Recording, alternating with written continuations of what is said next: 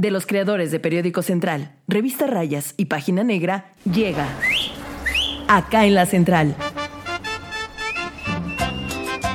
El periodismo irreverente hecho podcast. Pásele, ¿qué va a llevar? ¿Qué va a querer? Quiere guardar toda la que tenemos acá en la central. Acá en la Central. Hoy presentamos La Ley Ingrid. La noche del domingo 9 de febrero del 2020, después de los gritos llegó el silencio. Ingrid Escamilla murió brutalmente a manos de su pareja Eric N. en el departamento 515 del edificio número 258 en la calle Tamango de la alcaldía Gustavo Madero de la Ciudad de México. Ese fue el desenlace de una historia de gritos e insultos que se escuchaban cada noche a través de las paredes. Pero vino lo peor. La prensa mexicana de la Nota Roja exhibió fotografías del cuerpo de Ingrid y esto se derivó en la ley que hoy lleva su nombre. ¿De qué va? Eso les contamos hoy acá en la central. El periodismo irreverente hecho podcast. Amigos de acá en la central, ya estamos en un, eh, pues un programa más, un podcast más, amigo Jonah. Así es, mi tío Mundi. Estamos en este bonito podcast de acá en la central con eh, un caso muy fuerte. Un caso muy fuerte, exactamente. Un caso que nos toca, si no cercano, nos toca de pasadita porque ocurrió, bueno, no ocurrió, ocurrió con dos personajes o entre dos personajes que son originarios de acá de Puebla, de la Sierra Norte, precisamente de nuestro, dije, vamos a empezar como eh, Jaimito el Jaimito Cartero, el Cartero, de nuestro tangamandapio querido, de, con crepúsculos arrebolados. Donde vuelan las mariposas, florecen las flores, los ríos y los peces, nada. Bueno, los personajes de esta historia eh, son originarios de Necaxa, Puebla, que es, de donde de, esa bonita zona de la Sierra Norte, pegadito a Uchinango, de donde viene Jonadab Cabrera y vengo yo de su servidor. Así es, tío Mundis. Vamos a hablar del caso de la ley Ingrid, como lo decíamos en este intro, porque Ingrid es esta joven que sale de la Sierra Norte de Puebla, era trabajadora de la de la presidencia de Necaxa Canaditas, muy conocida en la, en la zona de, de, Necaxa, pues. Y se va a Ciudad de México. Y cuando se va a estudiar a Ciudad de México, se va a vivir con. Perdón, se va a vivir con sus hermanas. Este. Pues se enamora de un canijo. Que. Pues terminó estando muy loco el tipo, ¿no? O sea.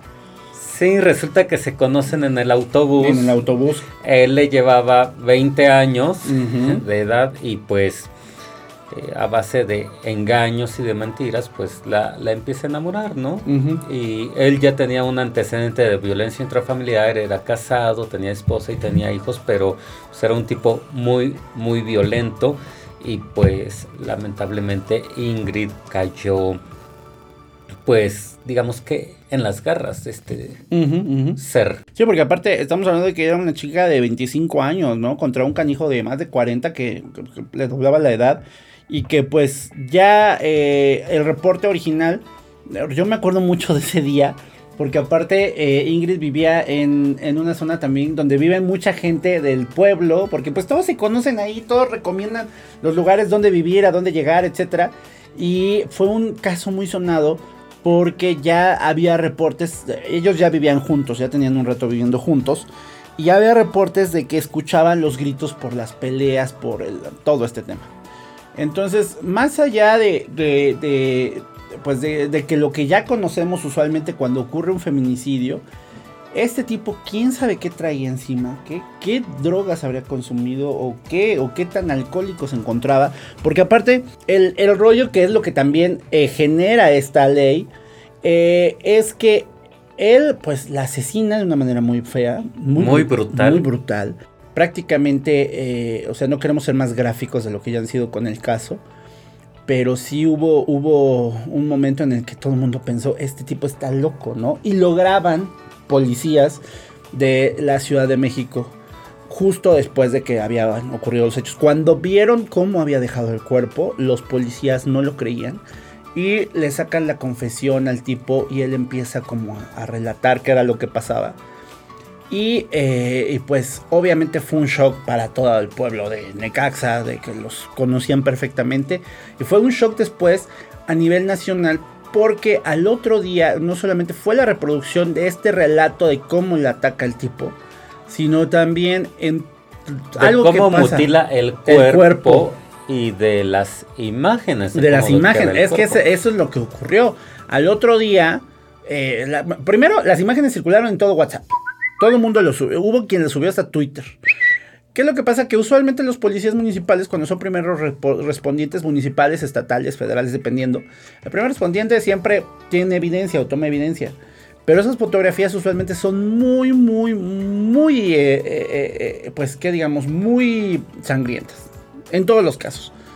Y esos policías definen o decidieron eh, entregar esas imágenes. Y esas imágenes fueron publicadas. Entonces, al otro día, la gente, o sea, lo que no pensamos que podía pasar, ocurrió. Y entonces, cuando tú salías al puesto de periódicos, veías el cuerpo de Ingrid en primera plana, horriblemente retratado, obviamente. eh, y ya saben, ¿no? Con estas. eh, hubo, yo me acuerdo que fue, no sé si fue la prensa o cuál fue, el Pásala, que puso el cuerpo, lo puso casi a tres cuartos de plana.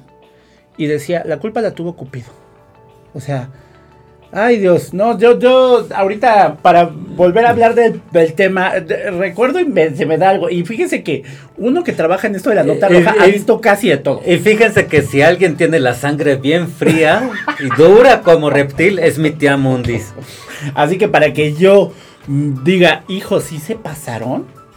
O sea, neta es algo bien grueso, amigo Jonathan. Así es, Mundis, pues fue algo muy, muy... Se me está bajando la presión, no está mi café. fue algo muy grave, fue algo muy delicado lo que hicieron los policías, lo que hicieron los, o hicimos los medios de, comunicación, comunicación. porque de verdad, eh, muchas veces todos los medios de comunicación, incluso en Central, hemos incurrido en esas faltas a la privacidad y a la ética periodística.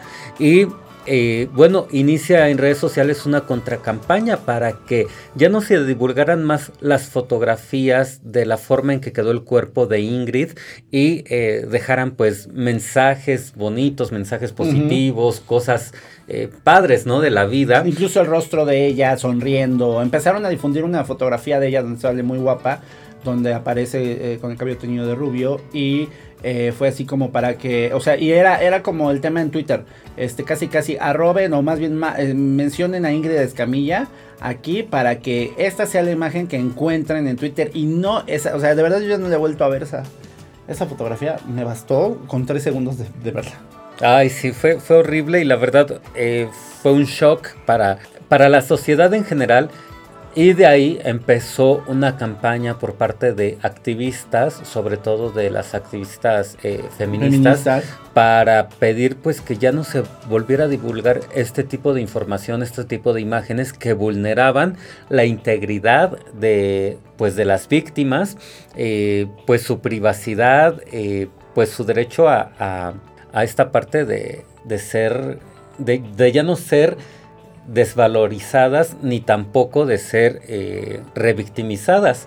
Entonces se empiezan con esta campaña y surgen las primeras leyes o reformas a los códigos penales en los estados para impedir que policías, servidores públicos y medios de comunicación difundieran este tipo de, De imágenes, de material y se establecieron sanciones para todo aquel que lo hiciera. Bueno, pues este tema eh, escaló a nivel federal y por fin ayer la Cámara de Diputados del Congreso de la Unión aprueba la ley Ingrid, de la cual les vamos a hablar en un corte. En un cortito, regresamos. Dicen que TikTok es adictivo. No tanto como nuestra información y nuestros videos. Encuéntranos en TikTok como arroba periódico central 1. revictimizando a Ingrid y a su familia. Una autoridad cuya única responsabilidad es salvaguardar derechos hizo todo lo contrario, por amarillismo y por morbo en las redes sociales y en los medios de comunicación un hecho insensible que conmocionó a la población y que intentamos contrarrestar. Millones de usuarias en redes sociales, cuando se difundieron las imágenes de Ingrid, particularmente en la plataforma de Twitter, con la publicación de imágenes de escenografías, de mariposas, de animales, de montañas, de paisajes hermosos, para que las personas no tuvieran acceso a esas imágenes que revictimizaban no solo a Ingrid, sino a su familia y a sus seres queridos. Por eso nos organizamos millones de morras en todo el país para proteger a Ingrid. Pero no solo para proteger a Ingrid. Hay que organizar la rabia. El caso de Ingrid nos llenó de mucho coraje, pero no solo estamos hablando de Ingrid cuyo caso fue profundamente mediático, también estamos hablando de Fabiola, de Valeria, de María, de Rubí. ¿Ya sigues en las redes sociales al mejor portal informativo? Claro, Periódico Central. Instagram, arroba Central Puebla. Hay fotos de gatitos. no, no es cierto. Ya estamos de vuelta. Aquí está mi amigo tío Mundi. Oye, pues sí, indignadísimo porque recordemos que este, este tema de Ingrid, o sea, después obviamente de... Comienza obviamente con un hecho cruento que fue su feminicidio. Eh, comienza obviamente con todo el, todo el tema de la movilización que hubo de redes sociales en contra de la difusión de estas imágenes. Y pues, ¿cuánto pasó, eh? Pasó poco tiempo. Estamos hablando de que eso ocurrió... En 2020. 2020. O sea, en cuestión de dos años, la sociedad civil provocó esto. Y la verdad, ¿sabes qué, Jonah? Está bien. O sea, por mucho, yo, yo, de por sí ya en Página Negra ya tenemos una política de que no podemos estar publicando este tipo de imágenes en portada.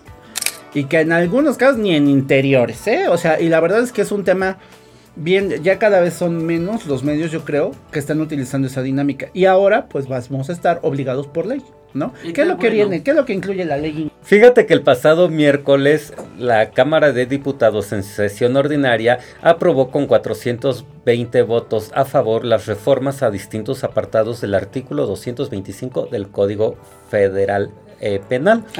Y de esta forma se plantea una pena de 4 a 10 años de prisión, al igual que una multa que va de los 9.622 pesos a los 14.433 pesos contra quienes por sí o por interpósita persona. Ah, por sí o por interpósita persona. Ajá, ¿y eso qué es, o sea, por medio de terceros o que pasen la, o rolen la foto. Sí, sí, sí por cualquier medio y fuera de los supuestos autorizados por la ley, fotografíe, copie, filme, audiograve, videograve, reproduzca, difunda, entregue, publique, transmita, exponga, oferte, intercambie o comercialice imagen, audio, video, documento, información, indicio, evidencia u objeto alguno relacionado con una investigación penal. Mango. Las condiciones penales se eh, las condiciones personales de una víctima o las circunstancias de un hecho. Otra vez les repito, las multas y las sanciones. para que les quede bien para que les quede bien claro a algunos amigos de por aquí cerquita. Dice que las multas van de los 4 a 10 años de prisión. y sanciones económicas de los 9.622 pesos a los 14.433 pesos contra quienes eh, pues hagan uso de estas imágenes. Fotografía, copia, filme. Originalmente el tema eh, se quedaba mucho en la escala de los policías, pero esta ley implica que los medios de comunicación también tengan cuidado con qué manejan y cómo cubren este tipo de hechos. Así es. Y mira, no solo eso, tío Mundi. si pensamos que eso ya es suficiente, pues ¿qué creen? Que no, amigos. Así que amigos de los medios de comunicación, pónganse muy truchas, porque las sanciones subirán de 4 años 3 meses a 13 años 3 meses cuando el contenido se refiera a, mujeres, ah. niñas, niños, adolescentes o personas con discapacidad. Qué bueno, qué bueno, ¿ya ven? Porque, híjole, miren, hay, hay periódicos que uno los agarraba y los exprimía y parecía que salían chorros de sangre, Dios mío. Ay, la verdad, no, o sea, miren, no, no, no es, no es este, no, no es algo que, que no nos buscáramos los medios de comunicación. La neta es que cómo cómo les gustaba jugar al peligro y ya este fue el, el, la gota que derramó el vaso. Me acuerdo que la prensa, ¿te acuerdas? Eh, este medio, que es el Gran Diario de México, algo así era su eslogan, su, era básicamente publicar este tipo de fotografías. Muy alarma, ¿no? O sea, ya pasaron esos tiempos de la alarma, ya no es necesario. Pueden hacer otro tipo de ilustraciones, pueden manejar otras cosas. ¿Por qué forzosamente meterse con la dignidad de las personas que ya fallecieron y todavía atrás, ¿no? Le ponen ahí que la fotota donde sale, sale, no, no, no, ¿por qué? Entonces, eh, es necesario, amigo Jonah. En la prensa publicaron una carta Eh, me acuerdo que fueron días después.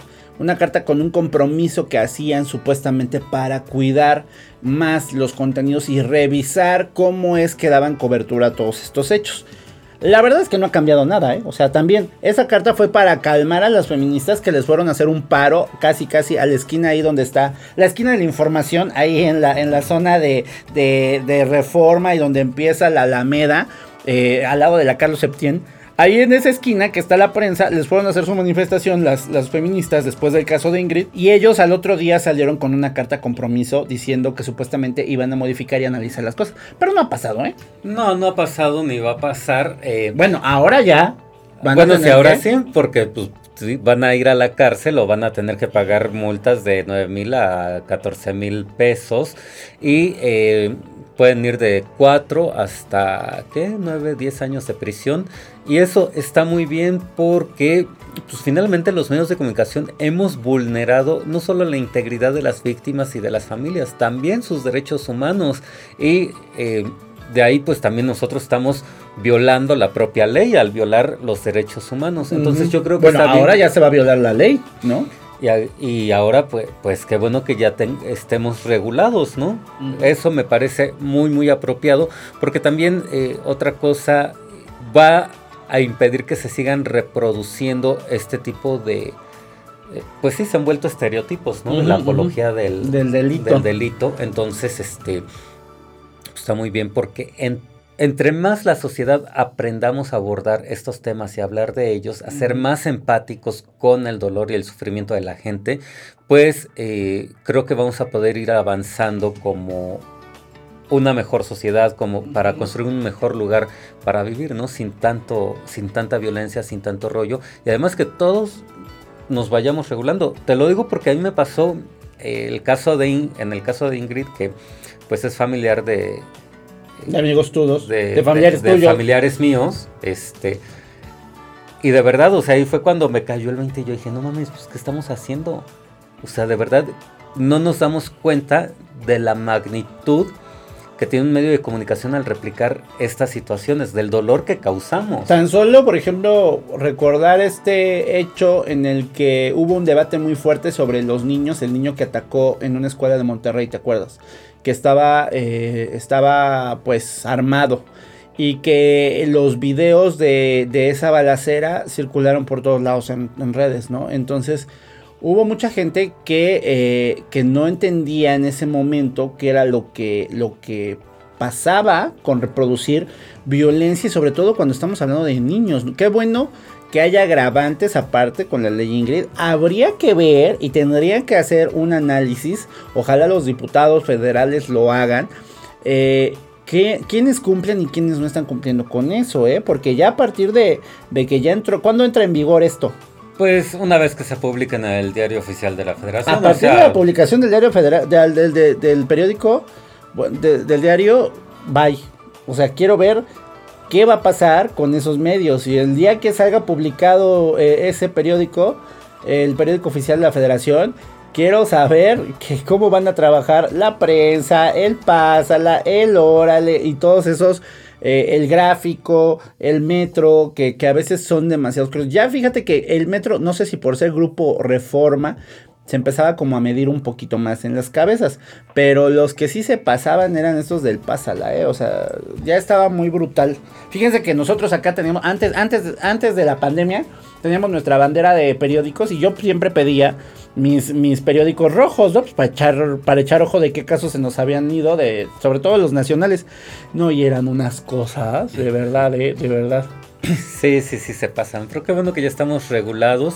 Qué bueno que... Eh, y como dices, los, yo creo que eh, este tema no debe de quedar aquí. Los diputados deben de socializar la ley y además deben de construir mecanismos sociales para que en conjunto ONGs, medios de comunicación, diputados, autoridades vayan eh, caminando hacia el marco normativo, ¿no? Que también las amigas feministas y las amigas activistas tomen bien la bandera de esta ley, Ingrid. Ojalá lo haga. vi que Olimpia Coral, eh, eh, Melo, ella en específico también estaba obviamente muy, muy metida en la ley y muy metida en el tema porque pues obviamente es también de la Sierra Norte. Y el caso de Ingrid también lo, le, pegó feo. Y el, ojalá eh, la misma Olimpia o alguna ONG feminista o no que haga un monitoreo ya a partir de que empiece eh, y entre en vigor esa ley para ver cómo van a trabajar esos medios de comunicación. Porque no tienen otro tema. O sea, es que ese es el asunto.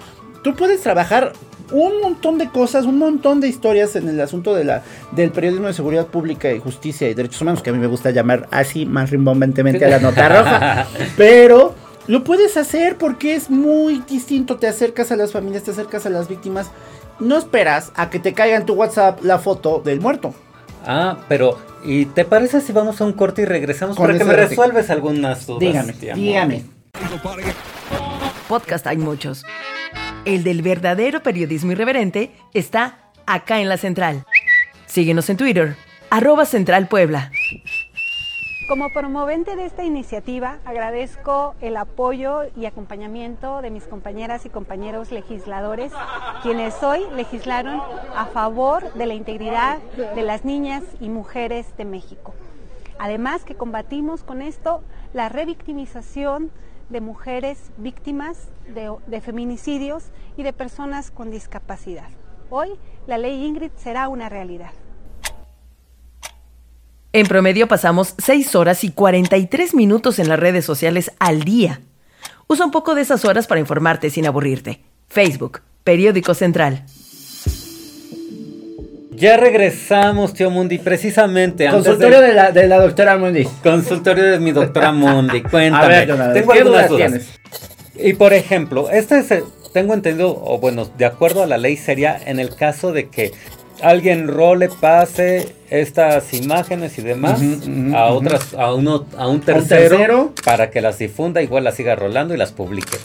Y en el caso de reporteros y fotógrafos, si van a la escena del crimen y toman las fotografías o que toman la fotografía, pues no sé, como de repente por ahí sale una mano volando. ¿Aplicaría? ¿Aplica la ley? Pues fíjate que yo creo que sí aplicaría, aunque hay un vacío legal, ¿eh? O sea, ahí hay un... Hay un tema en específico que no están diciendo y yo pensé que esta ley aparte abarcaría algo que fuera como una accesoria a la ley de imprenta o algún tipo de regulación. Pensé que cuando ahorita que la estaba leyendo iba a haber como un cuando dijiste que había varias leyes a las que estaban haciendo modificaciones y no la hay. Entonces el tema es uno, si tú llegas a la, a la, a la escena del crimen legalmente no puedes pasar a ver dónde está el, cadáver. Sí, o sea, tienes que respetar el Tienes que respetar el precinto, ajá. O sea, tú tienes que tienes que, respetar ese acordonamiento porque primero pasas y ya es ya es bote para ti como, como prensa y como cualquiera que ya estás este como alterando la escena del crimen. Examen, suena muy CSI, pero sí. Llegas y tú estás contaminando. O sea, tú ya contaminaste, ya moviste, ya quitaste. Tú no sabes. O sea, realmente eh, la cobertura de la nota roja también en ciertos momentos es, es aventarte a muchas cosas que no saben ni qué está pasando. Dijeron por ahí tener muchos huevos, no, pero sentirse Superman, pero más bien hay gente que luego no sabe y llega antes que la policía. O sea, compañeros han llegado antes que la policía, antes que, que cualquiera. Entonces, obviamente pueden tomar todo eso. Pero si yo estoy consciente de que eso es un crimen que acaba de ocurrir que ya sé que hay una legislación específica, ¿qué gano con publicar los cuerpos? Uno, ¿no? Ya tengo la información, yo llegué primero, voy a subir primero la nota, voy a tener primero los datos, tengo los datos en exclusiva, etc. ¿Qué gano? ¿Qué gano con publicar un cuerpo o cuatro cuerpos apilados? O sea, es muy, muy distinto. ¿Qué es lo que ha pasado y que ha mejorado mucho, yo creo que en, el tema de la estética, incluso de la nota roja? Este tema de que estés afuera, o sea, todas las fotos ya son eh, bandas amarillas, ¿no? De, de precaución y cosas así, para los que no llegaron al lugar.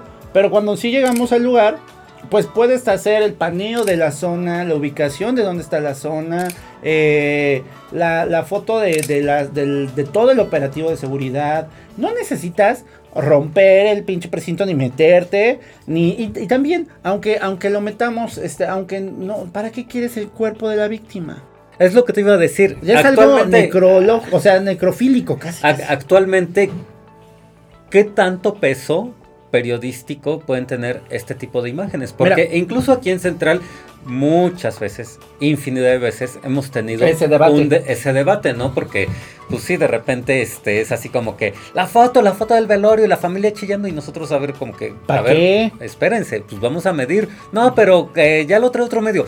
¿Y, ¿Y?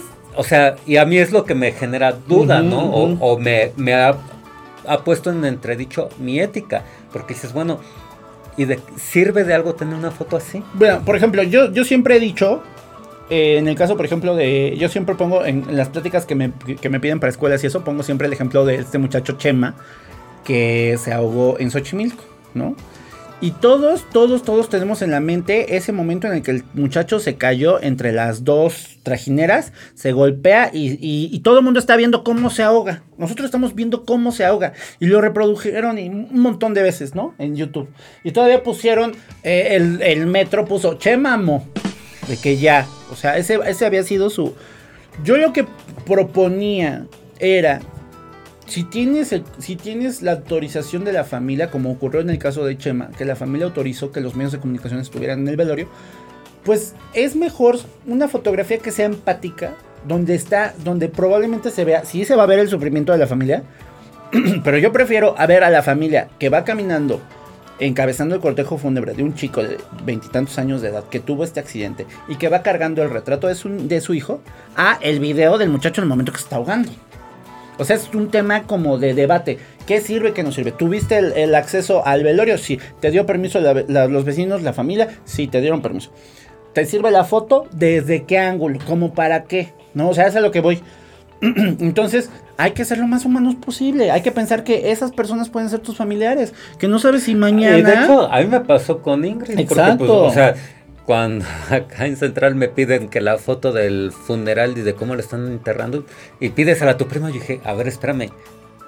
ni le voy a decir a mi prima no, ¿para qué? que le tome una pinche foto porque ahorita está en el pinche en el sufrimiento. No, ¿para qué? Y tampoco voy a hacer eso. O sea, imagínate qué va a pensar mi familia de mí y además, pues, ¿qué clase de persona sería yo si no soy empático? Mira, y eso, y eso sin, sin, sin, que haya ley, ¿no? Sin que en ese entonces hubiera ley, pero si ahora, insisto, si ahora existen estas, este tema, hay formas de hacer una cobertura más decente. Nos pasó cuando fuimos igual a Catalán a cubrir este el linchamiento de dos pobres albañiles. Por ejemplo. Que pues igual, o sea, la familia se portó muy buena onda, nos dejó entrar a la casa, incluso nos dieron de comer, estuvimos ahí en el funeral, pero sí, Mundo y yo dijimos en algún momento... Ya vámonos No mames, o sea, no, no podemos estar aquí grabando a la pobre señora. Porque aparte era medio tras otro medio, tras otro medio y decías, híjole, repetir, revictimizar, ese es el tema, revictimizamos. Los medios de comunicación revictimizamos, revictimizamos y no nos cae el 20 de que, pues sí, probablemente sí estamos informando, ajá, pero a quiénes en específico y por qué, ¿no? O sea... ¿Y por qué tener entonces a fuerza esa imagen? ¿Por qué tener a fuerza ese seguimiento exhaustivo? O sea, yo prefiero, ¿no? O sea, yo sí lo que he preferido y eh, que hemos hecho es como este tema del acompañamiento de las familias en caso de los feminicidios, ¿no? O sea, ¿por qué en vez de, eh, de hacer, no sé, algo que hiera más a las familias, ¿por qué no preguntarles, oiga, ¿cómo están? ¿Cómo van? ¿Cuál es el proceso? Ahorita, qué bueno que se retoma el caso de, de Ingrid, pero bueno, ¿y en dónde está la sentencia para el tipo?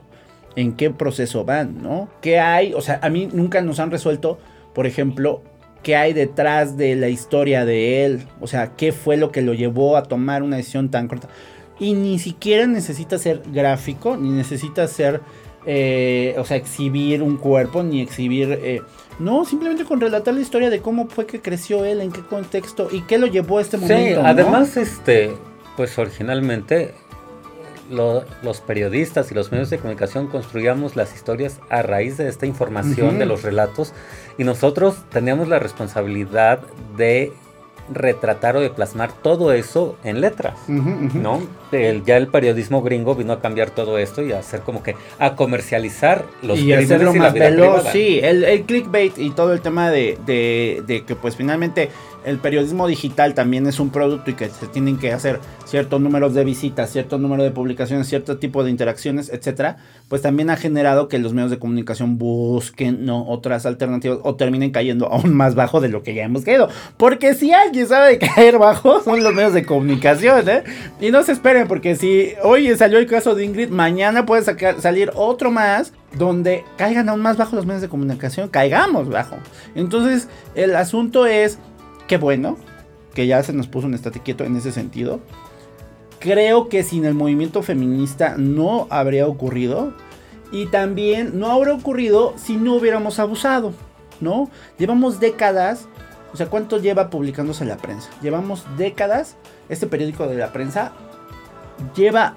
Yo lo, yo lo leía desde que mi papá lo compraba. Sí, no, sí, sí. Desde que mi papá nada más decía, ay, no, a mí ni me gusta, yo lo compré por la lotería, porque lo de lotería. sí, pero vi que está echándose todos los, todas las historias de nota roja. Vaya, eh, y no está mal, porque, como les digo, podemos hacer, sí se puede. Hacer un periodismo un poquito más decente, entre comillas, ¿no? No, no hablo de la decencia esta de que, uy, le bajó el marido a quién. No, hablo de la decencia. Deontológicamente hablando va a sonar muy mamador, pero de ética periodística desde el punto de vista, eh, es decir, nos rehusamos a, a manejar esas fotografías, nos rehusamos a revictimizar a las familias, nos rehusamos a, ¿no? Y mejor decidimos informar correctamente. Nos cuesta un poco más de trabajo, eso sí, va a costar más de trabajo. Pero... Pero es parte de la conciencia social y es parte de reeducarnos como, Reeducarnos periodistas como periodistas. y ayudar a la reeducación de, de, la los sociedad. lectores y de los lectores también, porque no habría, pásala, órale, gráfico, el metro, la prensa, si no se comprara y si no se vendiera también. Editoria Edmusa, que es la que hace el pásala, que también hace, eh, por ejemplo, el TV Notas, el, el famosísimo TV Notas, es la única empresa periodística que realmente a nivel México tira un chorro de ejemplares porque cómo se venden. Pero bueno. Como pan caliente. Como Pero pan caliente. bendito sea el Señor, ya estamos regulados. En Periódico Central vamos a estar muy al pendiente de esta Vamos a estar regulación. muy a tener al tiro para que cosas. no vaya a ser- quiero que mi tía Mundis al rato vaya ahí a la Al cárcel, tambo, tenga no. que pagar 10 mil pesos, nomás por mo- este, tomar Por la foto del señor ahí tirado en la no, para que motocicleta. ya, ya ni la, ya, ya casi ni las tenemos, ¿eh? Preferimos no. Amigos, esto fue acá en la central. Muchas gracias por escucharnos. Nos escuchamos la próxima semana. Y para que no nos extrañe en estos siete días, por favor, púchenle al TikTok, púchenle al Facebook, al Twitter, a donde quiera.